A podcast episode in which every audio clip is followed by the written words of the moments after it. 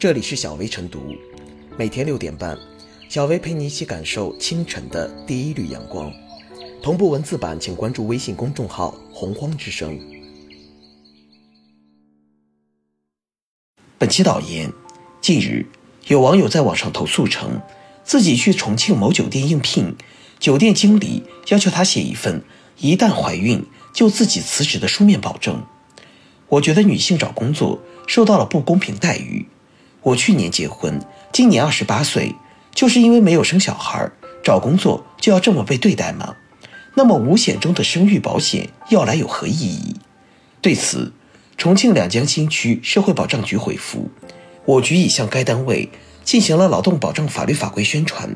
要求该单位依法维护劳动者权益。经我局工作人员电话联系，网友表示，该公司已与他协商处理。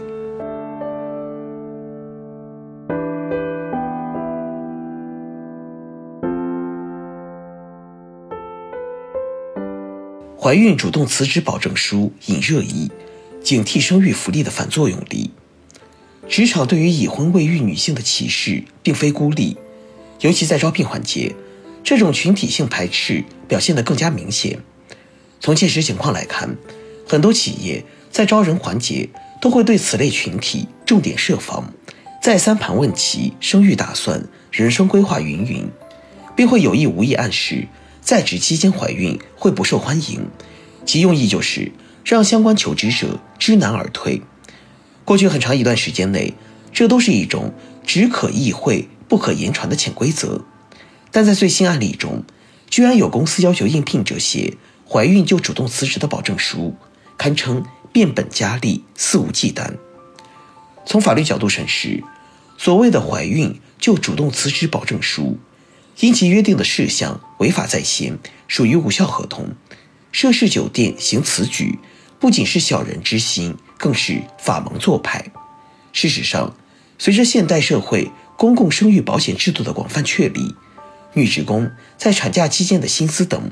已由社保中心从生育保险基金中支出，企业需要直接掏钱的部分很少。可即便如此，很多企业。对于女员工生育期间休几个月产假，占着位置不出力的状况，还是非常不满。服务行业、中小企业是抵触已婚未育女性的重灾区，这类市场主体体量更小，人手更紧张，整个的生产流程都是紧平衡。一旦有人休产假，很容易出现人员不足、运转不顺的情况。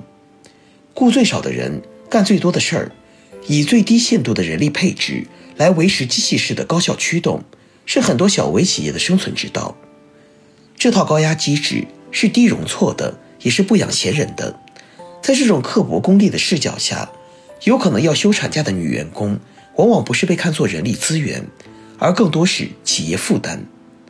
悖论在于，法律法规、公共政策层面越是为女性生育福利加码，女性求职者。在职场中的竞争力反倒越可能削弱，所遭遇的不公平反倒可能更严重。为此破题，任重道远，严打怀孕辞职保证书之类的明枪易，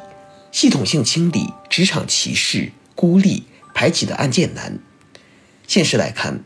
让劳动监察执法的频度和强度匹配上女性生育法定权利的进步，仍有不短的距离。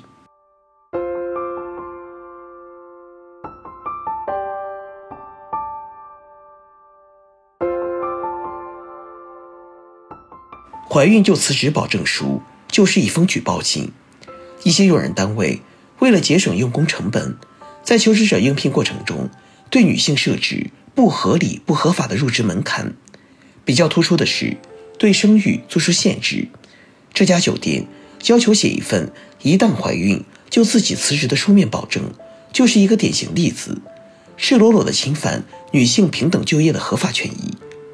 笔者认为。怀孕就辞职保证书就是一封举报信，对类似无视国家劳动法规的就业歧视行为，各地劳动监察等部门应当主动作为，及时严厉查处并予以纠正。生育权是公民依法享有生育子女的权利，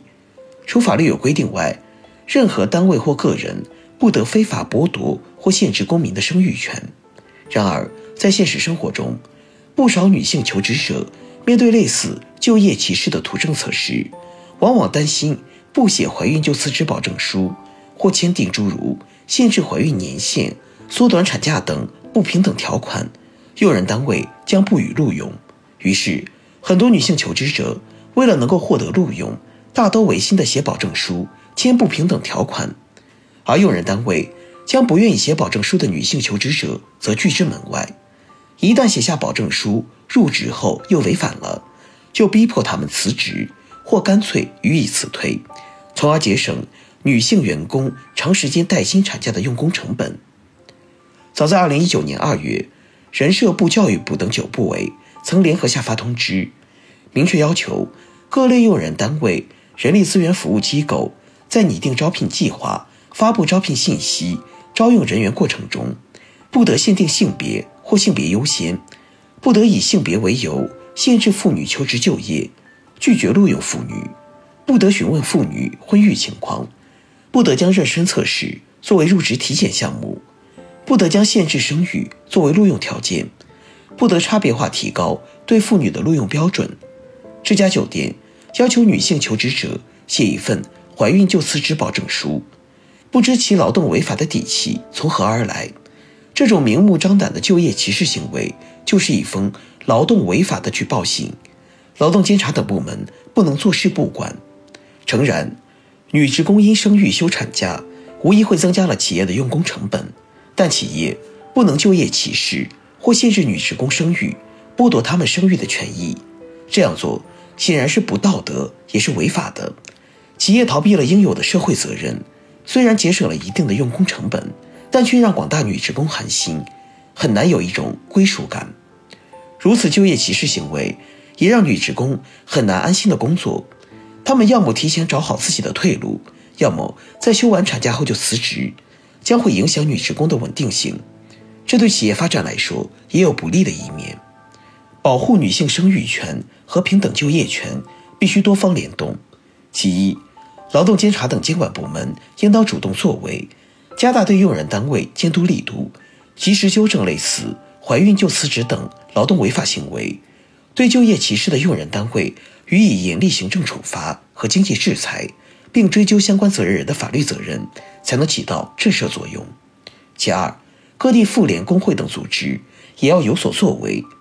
作为女职工的娘家人，要尽力支持和帮助遭受侵权的女职工维权。其三。针对用人单位成本增加的问题，除强制要求用人单位为职工缴纳生育保险外，还可以探索更多的生育成本社会分摊举措，从而减轻用人单位负担。此外，用人单位也要履行必要的社会责任，不要肆意侵犯职工的合法权益，这样才能从根本上扭转女性的就业歧视现象。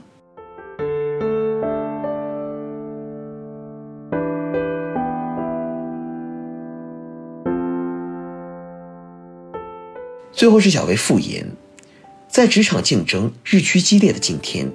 女性求职者经常会被问及是否有生育计划，甚至很多人迫不得已接受了企业的要求，被迫签订几年内不得生育的保证书。诚然，企业为了自己的效益做出一些要求无可厚非，但国家法律明文规定了不得性别歧视，不得对女性求职者提出生育要求。怀孕辞职保证书显然不在自由协商的范围之内。现实中，面对用人单位，劳动者往往处于弱势地位，这就要求有关部门在处理相关线索时，拿出更大的主动性，避免执法的关口过度后移，以切实纠正法律条文在现实中空转的现象，严厉制止和打击侵犯企业员工权益的违法行为。